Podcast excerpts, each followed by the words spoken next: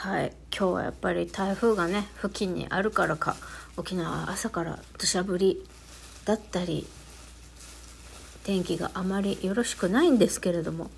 実は私生活保護受給のためにウキウキランラン。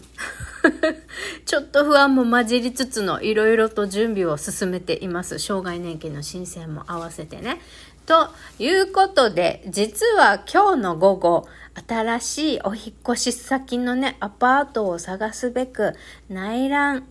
内覧？内見？どっちが正しいの？わからないけれども、とりあえず、新しいアパートを見に行くので、ちょっと楽しみです。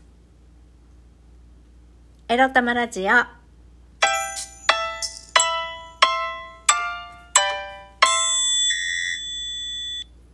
皆様、おはようございます。昨日までお勤めだった方は、お疲れ様でございました。みくりです。この番組では借金持ち独女、うつのケアをしながら、のんびり、ニャンズたちとイチャイチャしながら楽しく生きております私、みくりが沖縄から日々いろいろいろいろ思うことを配信しております。いや、今日のタイトルはですね、タイトルにも入れるかどうか迷ったんですけれども、えっと、生活保護を申請するためにもし受給できた場合、私は引っ越した方がいいという指導を受けることになるでしょう。で、もし、指導を受けることがなかったにしても、あなたがこの家に住み続けたいというなら住んでてもいいですよっていうことになったとしても、私はどうしても引っ越したいことがあるんです。この1、2ヶ月でどうしても引っ越したい理由が出てきたんです。ということで、今日のテーマはこちら。実は元上司にストーカーされていて毎日張り込みされてるから引っ越しがしたいについてお話しします。そうなのよ。実はそうなの。土曜日の平和な朝になんてこと言うんだですけど、もう本当にね、これはね、誰といつセックスして、ベトナム人の男のチンコは7センチだったとかさ、あの、太郎くんにやり捨て、やり捨てっていうのは私の勝手な言い分だけどさ、やり捨てされたとかいろいろ、あの、お恥ずかしい生き恥をさらして5年間やってまいりました。エロ玉ラジオですけれども、もうこれだけはね、言わないで、そのまま墓場まで持っていこうかなって思っていたんだけど、やっぱり不安で不安で、もう寝れなくって、日々、あの、もう家から見張られてるのが怖くて家から出られなくって、それで引きこもっているっていうのもあるんですよ。はい。今日のテーマ、実は元上司にストーカーされてて、張り込みされてるから引っ越ししたいんです、私。あのね、実は、前に住んでた某村にいる時から、張り、張り込みっていうか、とりあえず、この元上司だけじゃなくって、前にね、私が5、6年前に勤めててクビにされたところなんだけど、クビにされたところ。まあ、実を言うと、なんて言ったらいいのかな？もう本当に話をしながら、どこまで本当のことをこのラジオで言っていいのかどうか迷うところなんだけど、もうあまりにもさ、不可解すぎて、な、え、なんでそんなことが起きるの？とか、なんで相手はそんなことあなたにする意味があるわけ？とか、意味わかんないことがたくさんありすぎて、どうせ人に理解されないから言うのやめようと思って、私の中で5、6年ね、黙って、温めてもないけど、黙って自分の中に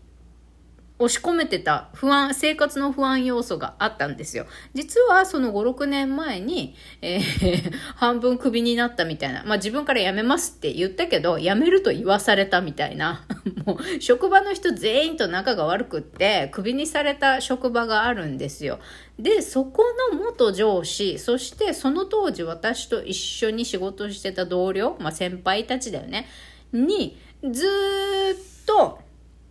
職場を特定されたり私が出勤途中出勤する時にカツカツ職場に向かって歩いてるじゃない？その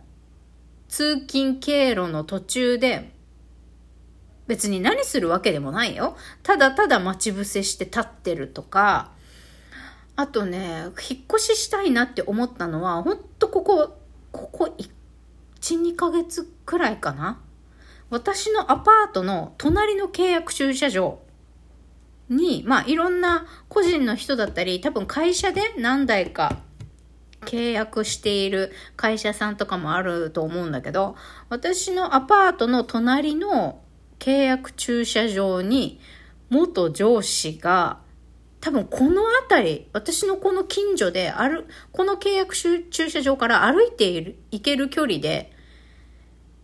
お勤めしてるんだよ、多分。つなぎを着て、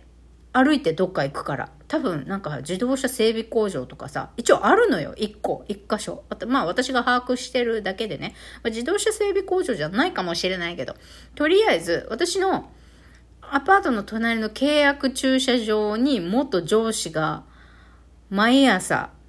車を止めてて、なんか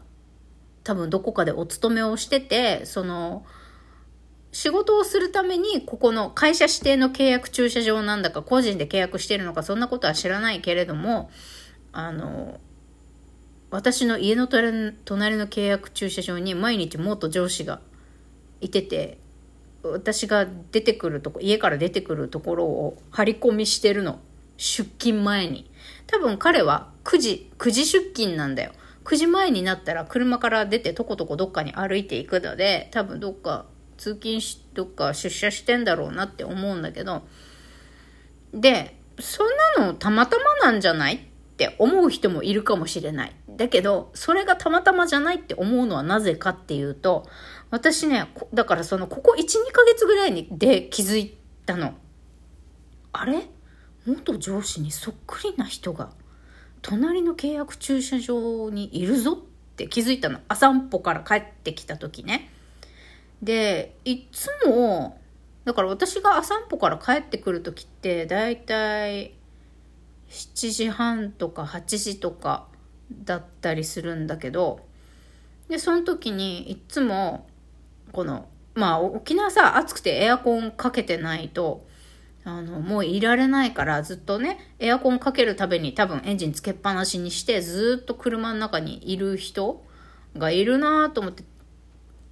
ちょっと気になったの、ある日。なんか、通、通勤なのかなみたいな。でも7時半とか8時とかさ、あのー、大体仕事の就業時間って9時とかじゃん？まあ遅いところは9時半10時っていうところもあるけど、まあ7時半8時ぐらいからさ、駐車場に来てエアコン吹かしてずっと時間過ごしてるってなんか変じゃん。で、なんか、い、いつもなんかエンジンかけっぱなしで駐車場で待機してる人いるなーって思ってたの。で、最初は別に運転手の顔なんて見てもなくって、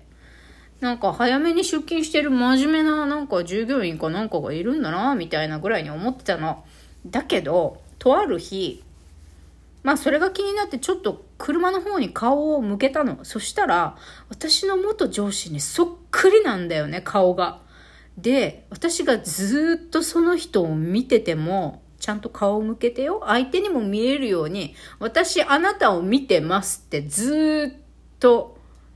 見るの、その人のことを。そしたら相手もずっと目そらさないでずっと私のこと見てんの。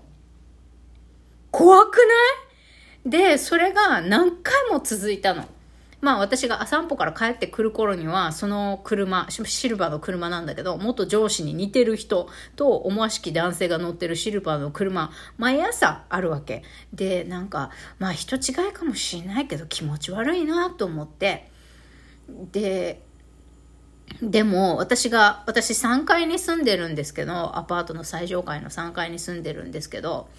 で、この階段がスケルトンだから、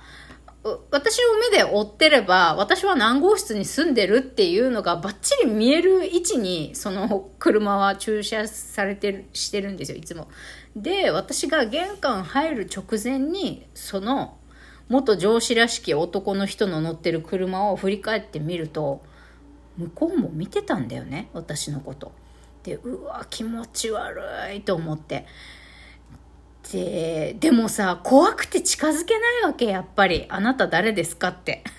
すぐ隣の駐車場なのにさ、だってもう早い時間からさ、結構1、2時間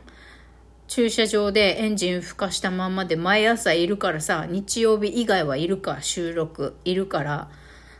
あの、すいません、コンコンとか言って、ただ声かけて、本当に私の上司、元上司かどうかなんて調べることって簡単なんだけど、でもやっぱ怖、怖くて気持ち悪くて近づけないわけ、その車に。で、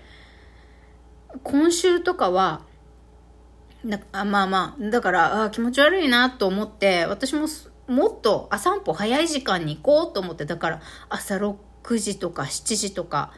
大体この人7時半ぐらいにはいるんだよ。だからもっと前に散歩、あ散歩終わらせて、早めに、あの、この人、こまあ、定、元上司かどうか定かじゃないけど、気持ち悪いから、この人に、あの、見られないようにしたいので、自分のなんか行動を見られたくはないので、早めに、あの、散歩行こうと思ってやってたの。そしたらさ、どんどんどんどんこの人がさ、駐車場に来る時間が早くなってさ、7時半から7時、7時から6時半みたいになってきたわけよ。はあ、一個では喋りきらんかな。